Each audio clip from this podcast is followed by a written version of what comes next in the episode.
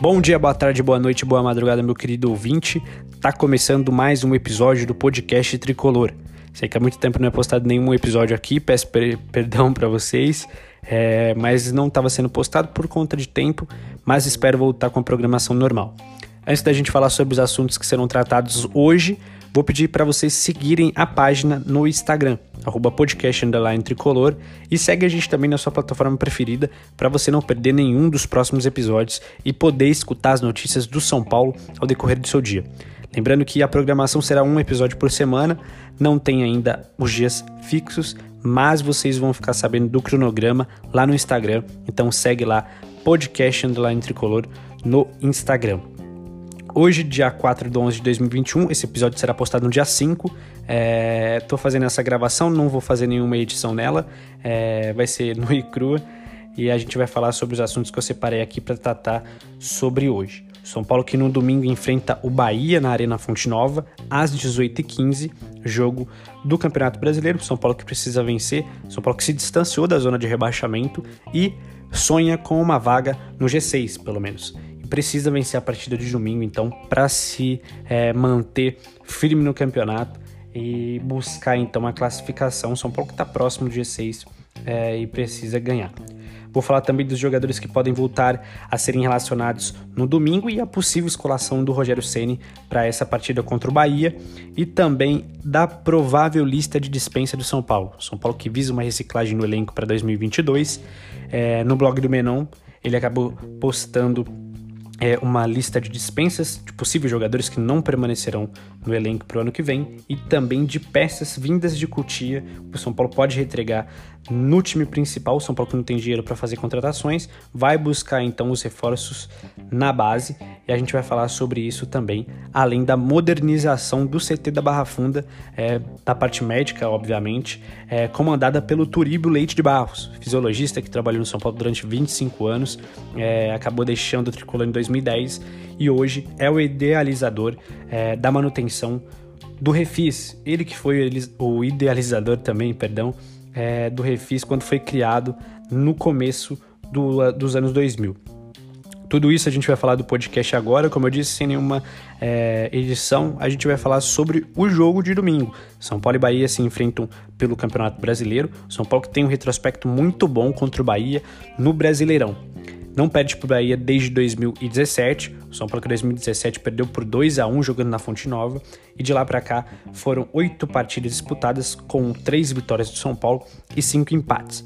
Diferente do que acontece contra o Bahia na Copa do Brasil, o São Paulo que foi eliminado em 2019 nas oitavas de final da competição né, da Copa do Brasil, perdendo as duas partidas por 1 a 0 e dando adeus é, precocemente da Copa do Brasil. São Paulo então que tem um tabu ali a ser mantido, porque não perde há quatro anos para o Bahia e busca então vencer o jogo para poder é, se aproximar do G6, como eu disse. São Paulo que tem é, se distanciado cada vez mais do Z4, se eu não me engano, está 7 pontos do Z4 e está ah, chegando, se aproximando ali dos primeiros colocados ali da parte de cima da tabela, na verdade. O São Paulo então busca a vitória no domingo. É um jogo difícil porque é um jogo fora de casa, mas o São Paulo é, pretende ir com força máxima para a partida e conseguir os três pontos. Os jogadores que podem voltar de lesão são Jonathan Caleri e Rodrigo Nestor. Os dois se recuperaram de problemas físicos é, e devem ser relacionados para a partida de domingo. E a possível escalação do Rogério Ceni pode ser Thiago Volpe no gol, Orejuela, Arboleda, Miranda e Reinaldo formam o quarteto de defesa, Liseiro, Igor Gomes, Gabriel Sara e Luciano. Gabriel Sara que está jogando muito, Igor Gomes também está jogando muito, Liseiro nem se fale. E o Luciano, que ainda não desencantou, tá buscando fazer o gol, tá saindo muito irritado dos jogos que, são, que ele é substituído, mas ele pode ser é, então titular. Piseiro, Igor Gomes, Gabriel Sara e Luciano. E a dupla de ataque seria Rigoni e Caleri. Caleri que está retornando de lesão. É, já tem três gols em quatro jogos. É um jogador que, que, que faz falta no ataque do São Paulo, está tratando de referência. Mas o time de São Paulo, ultimamente, nos últimos jogos, né, desde que o Rogério Ceni assumiu, vem se mostrando um time entrosado, com triangulações, que, boas jogadas criadas. E o São Paulo então contará com esses reforços, que é o Rodrigo Nestor, que também está jogando muita bola mas que não está sendo cogitado para o time titular, e o Caleri, que bem provável entrar jogando no jogo de domingo. É ele que tem aí é, uma marca de gols é, expressiva se tratando de quatro jogos, ter marcado três gols. É um jogador que, que tem um faro do gol e, e que sabe é, fazer gol. Então a torcida do São Paulo se mantém bem otimista para vê-lo jogar no domingo. Falando sobre a provável lista de dispensa que foi postado no blog do Menon, é, nomes de jogadores é, que já eram cogitados em deixar o São Paulo foram colocados nessa lista. A lista de dispensa do São Paulo conta com Rodrigo Freitas, Shailon, William, Galeano, Rojas e Éder e o Benítez, em caso de não prolongamento no contrato de empréstimo, né, o Benítez que pertence ao Independente da Argentina, em caso de não prolongamento do contrato dele por empréstimo no São Paulo, ele pode deixar a equipe no ano que vem. Além de Vitor Bueno, Pablo e Bruno Alves, que em caso de uma possível proposta também pode deixar o elenco, e Lucas Perry, que em caso de oferta de empréstimo também pode sair do São Paulo no ano de 2022. O tricolor tem pensado em contratações, apesar de não ter grana para fazer contratações expressivas, pensa e visa posições específicas, que são meio de campo e também um goleiro. Mas bem provável de que no ano que vem o São Paulo use os garotos da base é, para poder suprir essas, essas necessidades e também a falta de dinheiro para contratações. Os nomes cogitados para subir para o profissional no ano que vem são os de Natan, Beraldo, Luizão, Pedrinho, Thales Costas, Vitinho e Juan. Perdão, Thales Costa. Esses são os nomes dos jogadores que provavelmente vão subir para o profissional no ano que vem. É, o São Paulo então vai usar de Cutia, como vem fazendo ao decorrer dos anos. O São Paulo foi o time que mais lucrou com venda de jogadores e todos esses jogadores é, foram jogadores vindo de Cutia. É, então é a mina de ouro do São Paulo.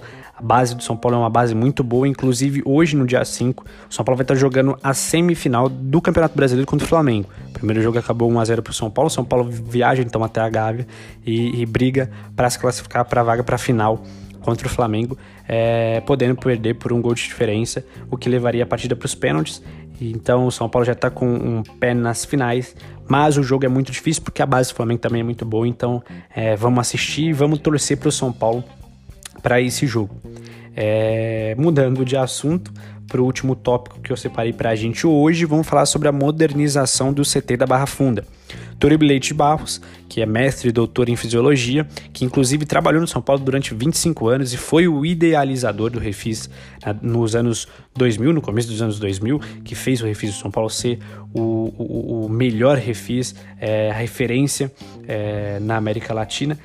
Ele deixou o São Paulo em 2010, né, no mandato do Juvenal Juvencius. Ele acabou sendo demitido pelo pretexto de que a diretoria queria renovar os nomes que faziam parte do departamento médico e 11 anos depois ele volta para ajudar o São Paulo a novamente ser uma referência pela parte médica. Ele que está fechando parcerias para trazer aparelhos de última geração é, que ajudam a recuperação dos jogadores de lesão.